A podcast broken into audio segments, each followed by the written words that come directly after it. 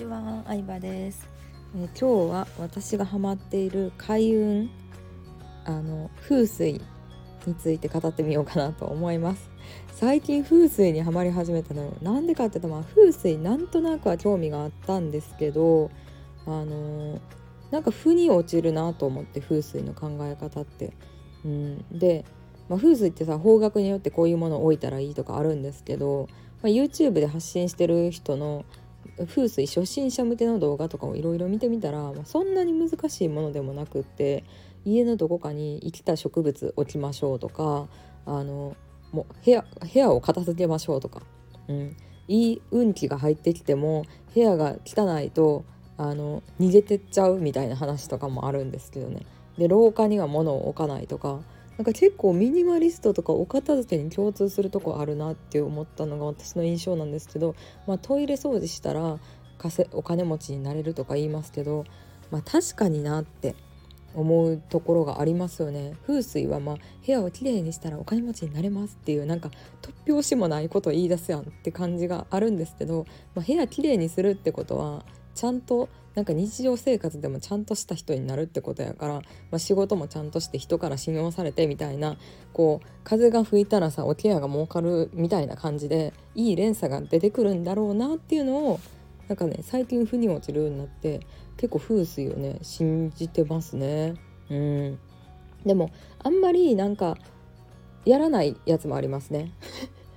都合のいいとこだけ真似してるっていうのありますね。部屋片付けるとかその気をなんやろな気の流れを良くするために部屋きれいにするとかも物を減らすとかももちろんそうなんですけどあのなんか玄関に竜の置物を置いたらいいみたいなのとかはやってないですね。うん、ちょっと納得できないので自分が。そう私結構ねなんか利権でのもあるんですけど自分の中で論理的に論理立ててその理由が説明できないものはあんまりなんか信じれないタイプなんですねどっちかっていうと。うんまあ、目に見えないものがあるとかなんかそういう論理じゃないスピリチュアル的にそういうもんやっていうのがあるしそれを信じてる人のことを否定はしないんですけどあの私市中水明もあんまり信じてないんですね。そうごめんなさい何回かお客さんでね占いの方とかタロットカードとかスピ系の方も何人かいらっしゃったんで私を占ってくださったりとかもしたんですけどちょっとなんかあんまりそうですね、まあ、いいとこだけあのあそうなんやみたいなかいいとこだけなんか信じてますね。うん。悪いことは全く信じないですね。まあ昔から占いもそうなんですけど、まあ、占いそそのさ雑誌の最後とかにある占いあるじゃないですか。私双子座なんですけど双子座は運勢何位とか双子座の恋愛運はハートいくつみたいなのとかあるじゃないですか。雑誌の後ろに載ってる。あれも全く信じなくて。だってそんな十二分割された運に自分の運命を定めたくないって思っちゃいますね。うん。なんかちょっとでしかも同じ誕生日の人やったら同じ運命たどるかって言ったら絶対そんなことないじゃないですか。だから市中水明ねちょっとあんま信じてないんですよ。まあそうでも見てくださった方は結構そのビジネスの才能があるとかね言ってくださまあ結構みんあの何人か見てもらって毎回それが一致してるからあそうなんやと思ってそれは嬉しくあのいいところだけありがたくいいてるんですけどうーんなんかねふ市中水明で言うと同じ誕生日だと同じ運命になるからなそこが納得できないってのありますね。だって同じ誕生日の人って絶対いません？双子とかやったら同じ誕生日になるし私も友達とか知り合いで全く同じ生年月日の人まあ普通にね今までの人生で5人4人5人ぐらいいましたけどどうなんですかね。でも経営者なってる人もいるか。経営者とか旦那が税理士事務所を開いた奥さんと私同じ誕生日とかもあるか。経営にねえ 6, 6月11日生まれなんですけど。うんいや面白いですね。まあそうそう。なので占いはいいとこだけ信じてあんまりなんかそれだけで自分の運命決まるじゃなくて運命って自分で切り開いていくもんと思ってるからなんか今ここからの努力したいやなっていうのは忘れないようにしてますね。うん、でそうそうそう。開運の話に戻るんですけど。まあそれもいいとこだけ取り入れてちょっと観葉植物買おうかなって思ってるんですけどゲッターズ飯田さんっているじゃないですか。ちょっと読み方違うかもしれないですけどテレビにた、ま、時々出てたりとか雑誌に出てるゲッターズさんの話がすごいいいなと思って結局開運って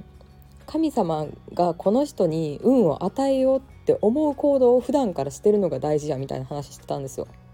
うん、まあ落ちてる誰も拾わへん落ちてるゴミを拾うとかさ例えばなんやろうな。あの身近な人を幸せにしてるとか身近な人に価値を与えてるとか、まあ、そしたらさそのその人がさ大変なこと困難に陥った時にさ絶対助けようってなるじゃないですか。だからなんかその話とかは確かに論理的になるほどなって思いましたね。うん。だからなんか徳を積む徳を積むですよね言ったらそれって一言で言うと。徳を積む行動を私もあの普段からやろうって心がけてますね。ゴミ拾うとか。例えばスタバとかでさなんかゴミちゃんと捨ててへん人とかいたらさ知らん人のでも捨てたりとか。うんあとはあそうそうレジあなんかレストランでさ水を足しに来てくれた人にお礼言うとかレジの人にお礼言うとかちゃんしかも笑顔ニコのニコお礼を言うようにしてますね。うん、こっちがニコってしたら向こうもニコってしてくれるなっていうのを最近知って 笑顔苦手なんで練習してるんですよそんな感じで。そうっていうねあとは YouTube とかそう私も YouTube さ弱小ながらやってるから思うけど1個の動画作るんってめっちゃ大変やからいいなって思う動画あったら絶対いいねとできたらコメント打つようにしてますね。うんまあそれが徳を積むになるのか分かんないですけどまあでもねそれでねその動画作った人がなんか幸せになるんやったらもうそんなね簡単なことないですよねこっちからしたら。うん、だか本読んだ本の感想とかもストーリーで流したらその作者の人がインスタやったらタグ付けしたりとか。ねそう。だからゲッターズさんの話ってなんか占いじゃないですね実はね。うん、でそう面白い話がさゲッターズさん自身もさめちゃくちゃ徳を積んではったらしいんやけど今はコラム書いたりとかいろんなとこに占い投稿したりとかメディアに出たりとかしてまあその占いっていうのだけでさ生計を立ててはるわけやけどさあのずっと10年以上はもうほぼホームレスみたいな生活してたらしいんですよ。ホームレスみたいな生活をしてるにもかかわらず無料で占いを何千人何万人紹介やったらもうどんな人でも無料で占いを提供されてたらしいんですよ。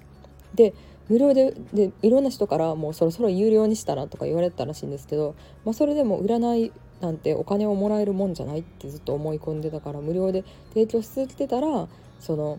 IT 会社の社長とかさいろんな周りの人がこのゲッターズさんのこんな素晴らしいことしてる人を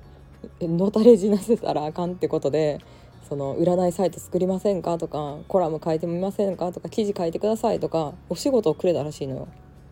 うん、でそのストーリーがすごいいいなと思ってまあそのだからって言ってね無料でやれっていうわけじゃないですけど、うん、人にねあの感謝されることをやり続けてたらまあそれは助けたくなるよなっていう、うん、開運とか運を引き寄せるとかなんか引き寄せるっていうスピリチュアル的なものじゃなくてなんかそういうのってあるよなって思いましたね。日頃の行いというか。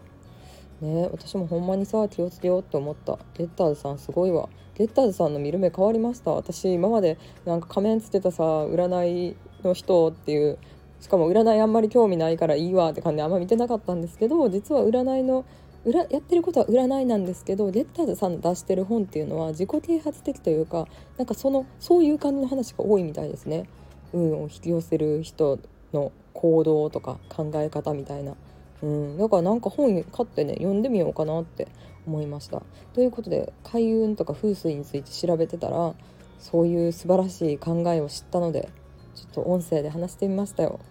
このさスタイフもさすごい慣れてきて普通の友達に話してるみたいに話せるようになって嬉しい話話もね毎日撮ってると上達してくるもんですね。本当に聞いてくれてる皆さんありがとうございます。明日もまたお楽しみに。ではでは。